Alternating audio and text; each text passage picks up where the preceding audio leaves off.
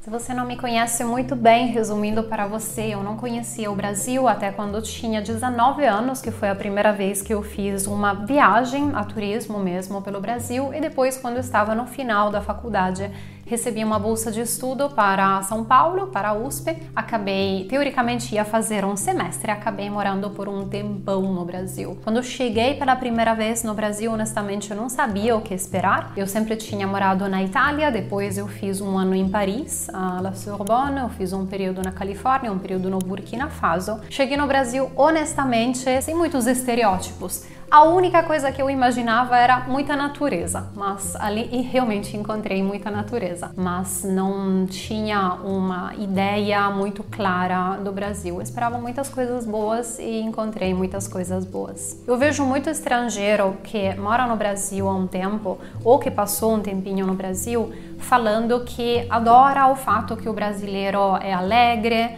o brasileiro é gentil, o brasileiro é simpático, o brasileiro é divertido e acabou aprendendo a se soltar um pouco, a ser mais leve, a ser mais divertido. Eu, nesses momentos, quando se trata de amigos próximos, costumo fazer uma pequena reflexão, porque eu acho que o Brasil vai muito além disso. Além da leveza em si, tem realmente o fato de saber lidar com o dia a dia, saber lidar com os imprevistos. Então vamos lá com seis coisas que eu aprendi morando por 10 anos no Brasil.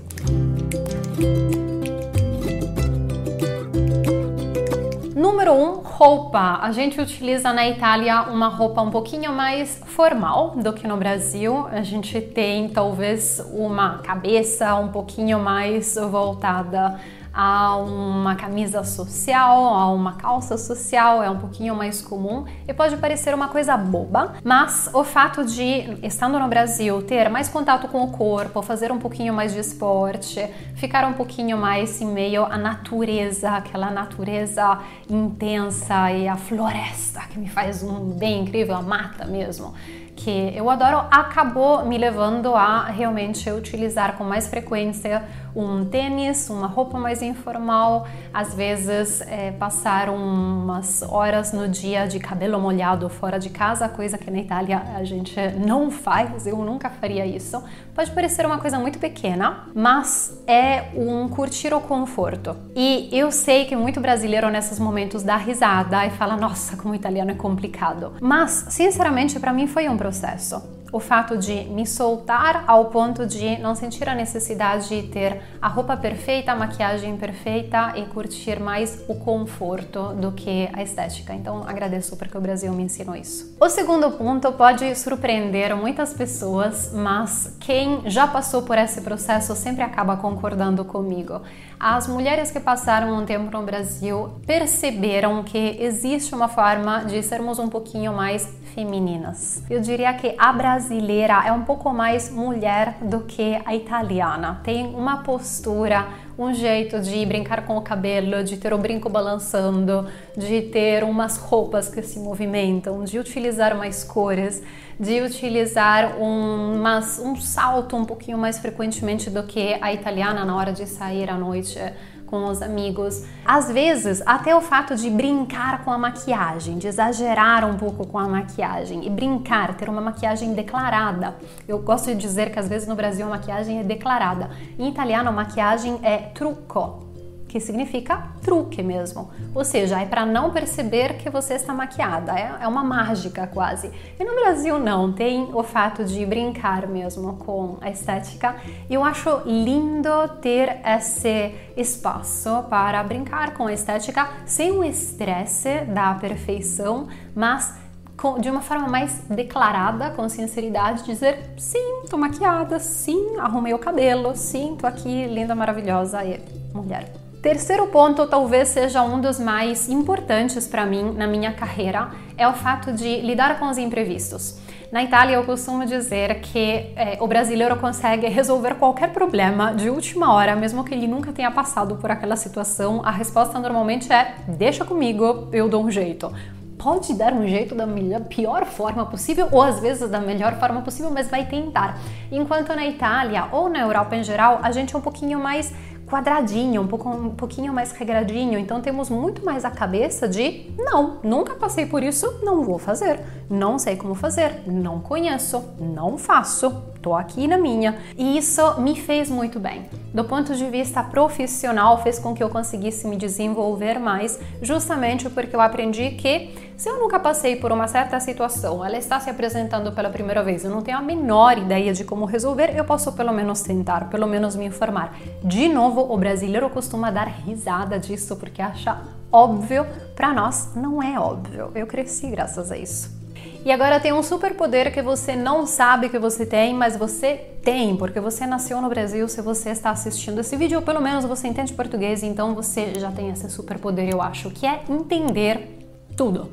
Assim, a minha sensação é que no Brasil, se aparecer um japonês, os brasileiros vão entender. Às vezes eles não estão entendendo, mas eles vão dar um jeito de achar que estão entendendo o que ele está falando. Pode começar a fazer um desenho, uma dança, não sei, mas vão dar um jeito de entender. E é muito engraçado porque uma vez uma aluna minha me falou, Júlia, como é possível que eu não falo espanhol, eu não falo italiano ainda, estou começando a estudar, mas quando um espanhol tenta falar português, quando um italiano tenta falar português, eu entendo tudo o que eles falam, mesmo quando eles estão errando tudo, mas quando eu tento falar espanhol na Espanha, eu tento falar italiano na Itália, parece que eles não entendem nada mesmo, mas nada, nada, nada, nada, nada, nada, nada. E a gente ficou um pouquinho brincando sobre isso, ouvindo frases específicas, e realmente a gente percebeu que é como se aquele famoso jogo de cintura que o brasileiro tem conseguisse se aplicar também na hora de ouvir o estrangeiro. Então, quem está chegando no Brasil e fala errando praticamente tudo, consegue se comunicar. Você pode chamar de abertura, pode chamar de empatia, pode chamar de simpatia, pode chamar de vontade de conversar. Eu não sei, só sei que vocês conseguem. Eu nunca vi um país onde as pessoas são tão capazes assim de entender coisas incompreensíveis. Provavelmente vocês conseguiriam entender até uma criança estrangeira falando. Vocês conseguem entender. E o mais engraçado é que, se no começo eu era super rígida, eu ficava sempre perguntando: não, mas espera aí, em português então está correto utilizar você ou tu? E como que é a conjugação certa? E qual que é a frase correta? Eu ficava muito, muito, muito, muito apegada às regras. Com o tempo eu desapeguei um pouquinho das regras e eu comecei sim a estudar português, sim a conhecer a gramática, sim, a conhecer a teoria, mas sim a aceitar também, enfim, as imperfeições do dia a dia, a possibilidade de utilizar frases, às vezes não completamente corretas do ponto de vista da gramática, mas vai além disso. Ficou muito mais leve para mim, muito mais tranquilo quando estou na Itália e ouço pessoas falando tudo errado em italiano, ficou muito, muito mais fácil entender o que elas falam. Não necessariamente se tratando de brasileiros, tá? Pessoas do mundo inteiro. É muito engraçado. Isso chama flexibilidade, isso pode chamar de plasticidade cerebral, até porque a capacidade de criar muitas conexões muito de última hora, muito rapidamente, eu chamo de Brasil.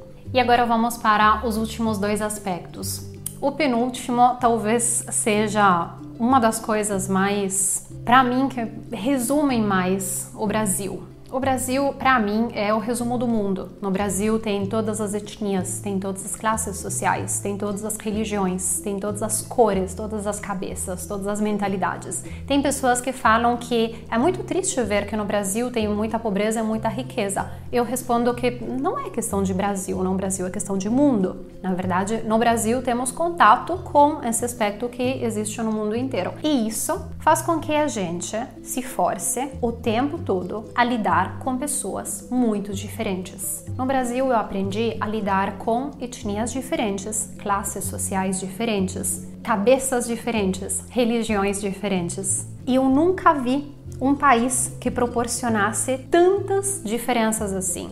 E o contato com as diferenças é evolução. Faz com que a gente se desenvolva, querendo ou não no prazer ou na marra, mas tem que lidar com pessoas que são completamente diferentes de nós. E fazendo isso, a gente aprende a se expressar de uma forma diferente, a utilizar um olhar diferente, uma brincadeira diferente, a falar com um tom de voz diferente, enfim. Para mim fez muito bem porque, como eu falei no começo, eu sempre tinha morado em lugares, em contextos onde não tem uma grande disparidade de classes sociais e não tem tantas religiões quanto no Brasil. Pode parecer só uma curiosidade, uma banalidade, mas eu acho que isso mexe profundamente nas pessoas que moram no Brasil. Quem realmente passou pelo Brasil, morando de verdade, tendo contato com as pessoas de verdade, sabe lidar com o mundo. E o último aspecto, que algumas pessoas descrevem como algo simplesmente engraçado e cômico, mas eu falo que mudou a minha vida, é o fato de saber dar risada. Saber dar risada dos momentos mais complicados, mais difíceis, mais banais, mais bobos, mais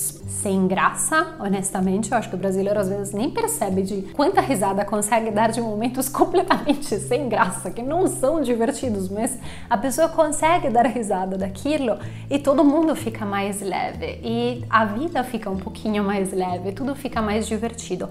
Porque eu falo que essa não é somente uma curiosidade cultural, mas algo que mexeu em mim profundamente. Porque teve um dia que eu estava muito estressada não sei o que, que estava acontecendo naquele momento na minha fase, nem na minha fase de vida, nem lembro, mas foi uma fase muito difícil. E eu estava dirigindo, cheguei na frente do meu escritório, daí a pouco eu ia atender um cliente. Eu só lembro que eu parei o carro, estacionei e eu fiquei parada, olhando no vazio por um tempo. Talvez eu ia começar a, a chorar, não sei, mas eu fiquei só olhando no vazio por um tempo. Só que assim, você não pode fazer isso no Brasil. Tava sozinha. Acho que eu fiquei uns 10 segundos no silêncio. E aí o que, que aconteceu? No vidro, uma mulher falando: Moça! Moça! Moça, tá bem? Moça, tá tudo bem? Eu dei tanta risada daquilo. Eu não conhecia aquela mulher, só fechei o vidro, olhei pra ela. Eu dei muita risada. Falei, sim, sim, tá tudo bem. Obrigada, tá tudo bem. E eu sei que muitas pessoas, quando eu falo isso, só dão risada e falam, é, sim, brasileiro, né? Tipo, X total. A mulher tava passando pela rua, olhou para mim e fez questão de ir lá e me perguntar como que eu tava. Por que fazer isso? Não tem motivo. Mas aquilo mexeu em mim, assim, me mostrou que é uma coisa tão boba assim, tão banal, tão tonta, tão ridícula, na verdade. Às vezes a gente dar risadas de momentos assim é, é até cômico, é até ridículo. Mas isso nos entrega o poder de modificar o nosso estado emocional e como a gente enxerga a vida. Naquele momento eu percebi que uma coisa muito pequena podia modificar completamente como eu estava me sentindo e acabou modificando como eu toquei o dia. Então acabou entrando dentro de mim. E muitas vezes, quando eu estou mal, quando eu estou triste, quando eu estou para baixo, quando estou com uma raiva enorme de alguma coisa, ou quando estou assim super desanimada, eu lembro daquela sensação de tá bom, mas dá para pegar o desânimo e dar risada e tocar a vida. Parece uma coisa boba, mas eu acho que é um superpoder enfim, o Brasil me ensinou muito, continua me ensinando muito e eu queria pedir para você continuar estudando italiano e outros idiomas e viajar muito e ensinar cada vez mais para todos nós. Se você quiser aprender um pouquinho de italiano, se inscreva no canal, clique no sininho, você vai receber as notificações, eu vou contar mais para você sobre as minhas histórias e a gente vai aprender juntos o idioma.